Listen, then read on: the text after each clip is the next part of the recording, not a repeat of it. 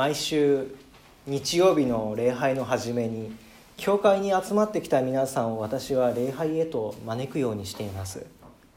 共に神を礼拝しましょうと。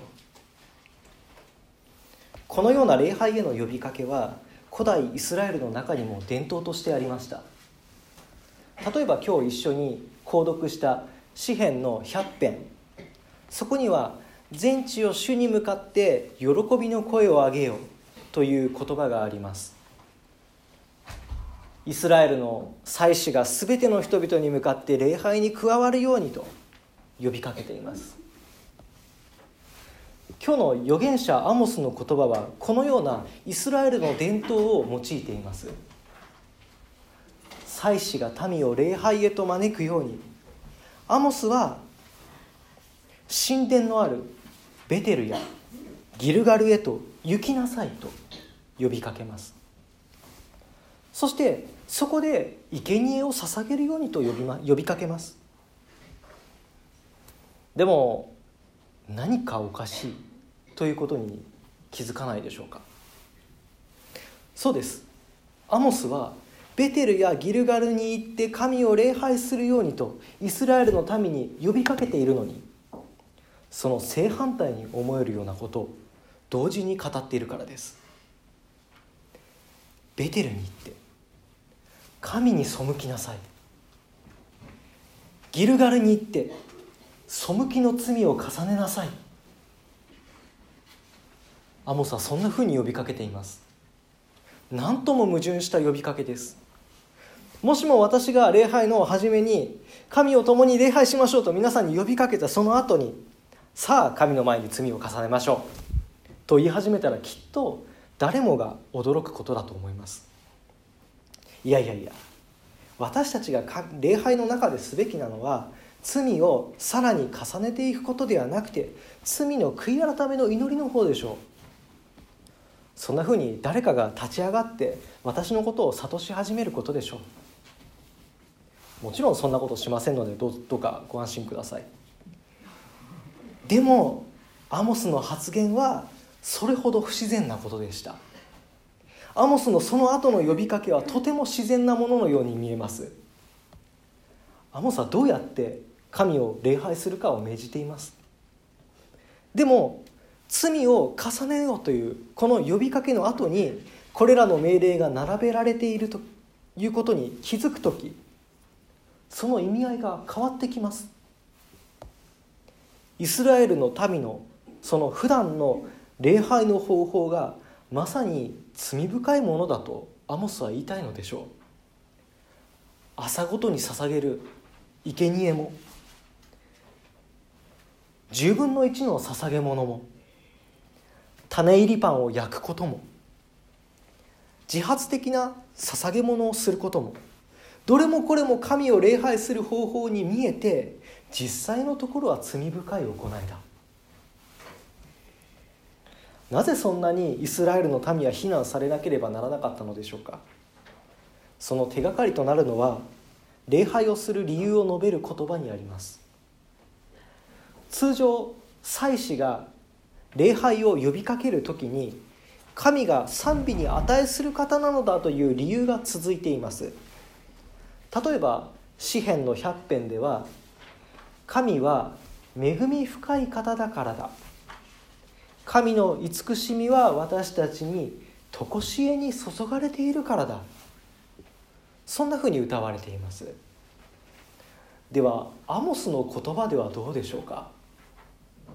イスラエルの民がベテルやギルガルで礼拝するその理由は神が恵み深い方だからではありません。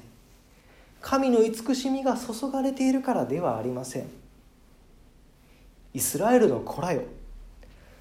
それがあなた方の好んでいることだ。アモスはそんなふうに指摘しています。イスラエルの民の礼拝は神に向かって礼拝しているように見えて実際のところは自分たちのことばかりに集中している。イスラエルの民は自分たちの望むように神を礼拝しているではないか。自分たちの好むように。いいえ自分たちにとって都合の良いように神を礼拝しているではないか。これがアモスが指摘していることです。イスラエルの民が特に北王国の富裕層の人たちが望んだ神の姿は戦いに勝利をもたらす神です。そんな軍事的な神でした。経済的な繁栄を北王国にもたらしてその繁栄を保障して今の自分の豊かな立場を守って今の自分のその現状を肯定してくれる。彼らはそんな神を強く望みました。そのような神ならば喜んで礼拝しました。でも自分たちの今の姿を非難して悔い改めを自分たちに求める神なんて礼拝したくありませんでした。だから4節から5節に記されている。アモスが呼びかけている礼拝を注意深く読んでみると。そこには本来イスラエルの礼拝の中にあるべき。罪の悔い改めに関係することが記されていません。まさに神の願いや神の抱いている思いなどは無視してただ自分たちの思いや自分たちの願いが実現されることを願って彼らは神の前へと出ていき神を礼拝していました。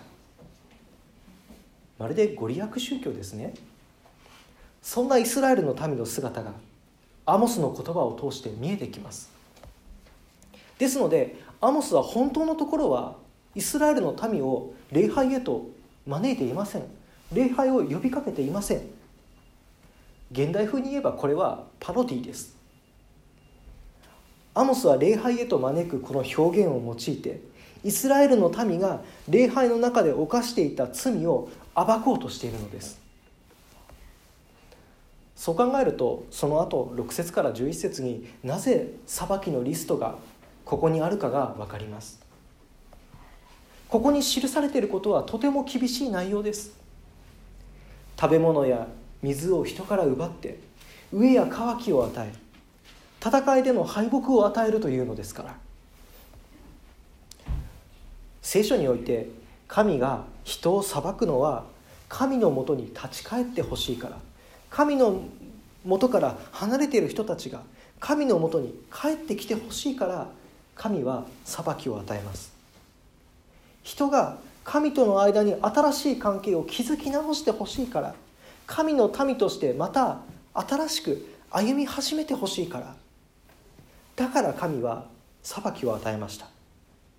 だからこの時も貧しい人々の生活をないがしろにし正義を求めないイスラエルの社会が神のもとに立ち返ることを願って神は彼らに裁きを与えました。でもこのリストはとても悲しい響きを持っています。それでもあなた方は私のもとに帰らなかった。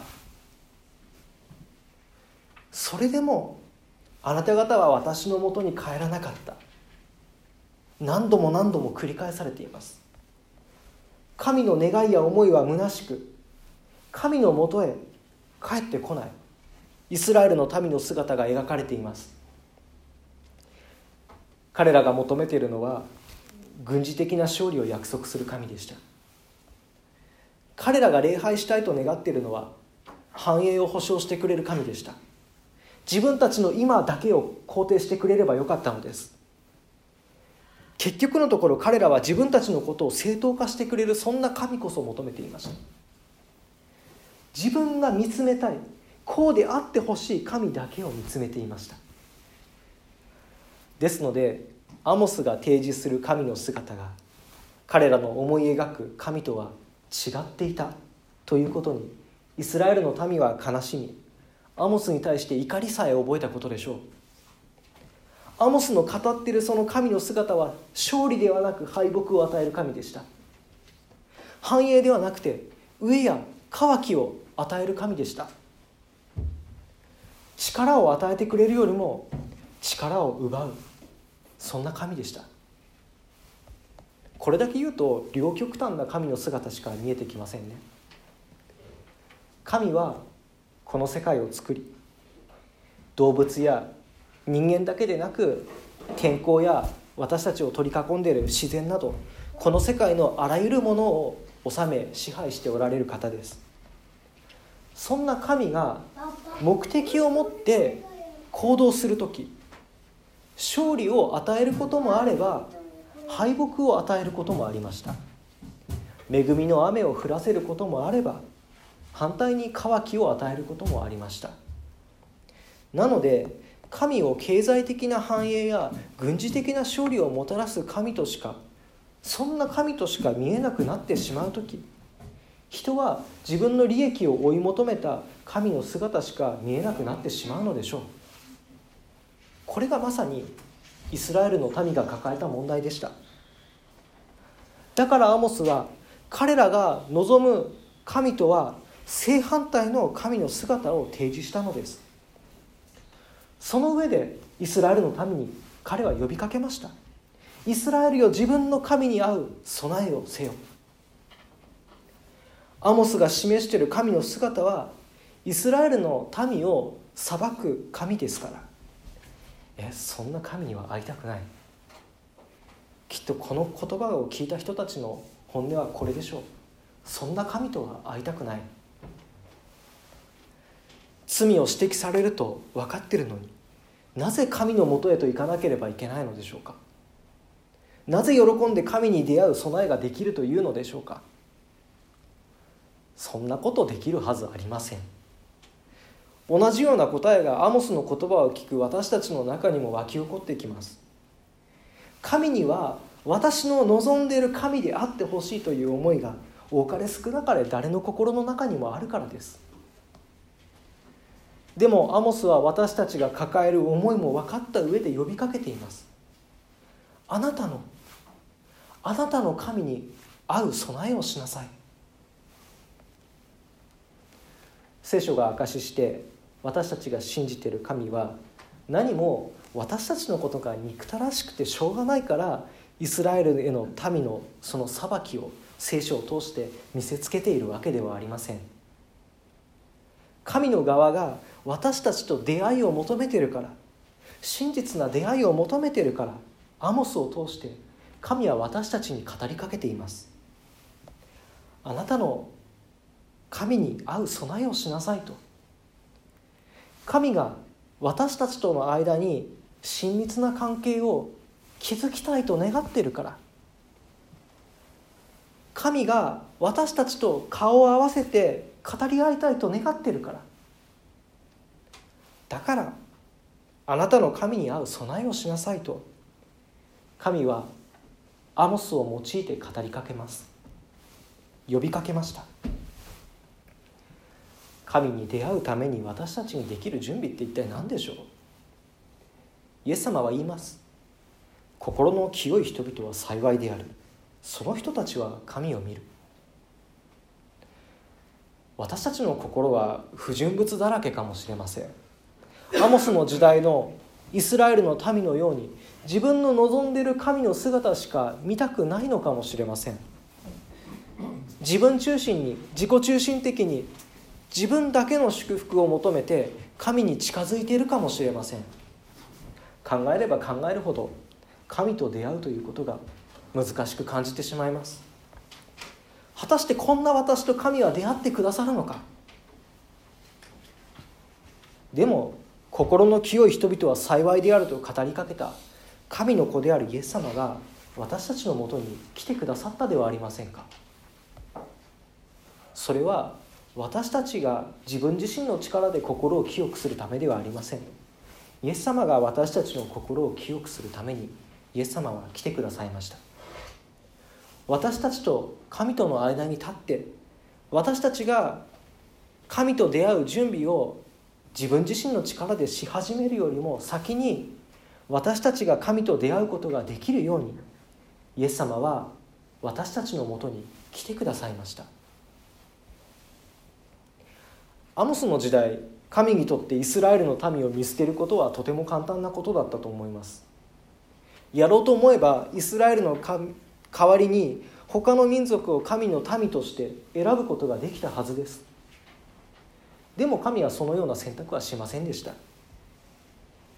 神はイスラエルの民を見捨てませんでした。彼らが神のもとへと帰ってくることを期待し続けて諦めずに語り続けました。この預言者アモスを通して語り続けました。神はイスラエルの民がご自分のもとに帰ってくるのを待ち続けました。諦めずにアモスを通して関わり続けてイスラエルの民との心の通った出会いを求め続けて神がその民を待ち続けました。同じように神は私たちのことをいつも待っておられます。私たち一人一人との出会いを求めて神は待っています。そうであるならば私たちは神との出会いを求めてこの信仰の旅路を歩み続けていきましょう。私たちの信仰の旅路のその目的地は天の御国です。そのため私たちの目的地である天で私たちは神と出会います。神と向き合うことになります。神と出会う日はやがて必ず私たちに訪れます。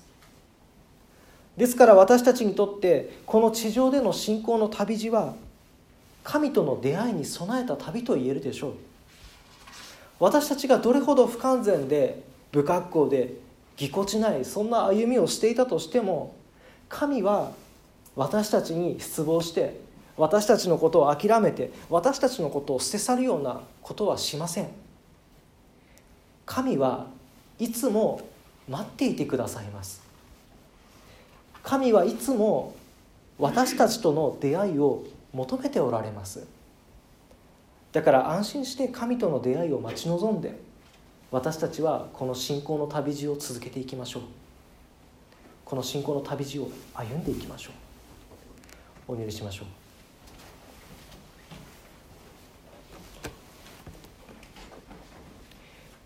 私たちとの親密な出会いを求めておられる主よ。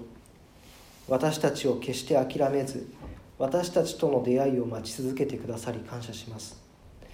あなたとの出会いを待ち望みながら信仰の旅を続けていくことができるよう私たちの歩みを日々励ましてください。主の皆によってアーメン。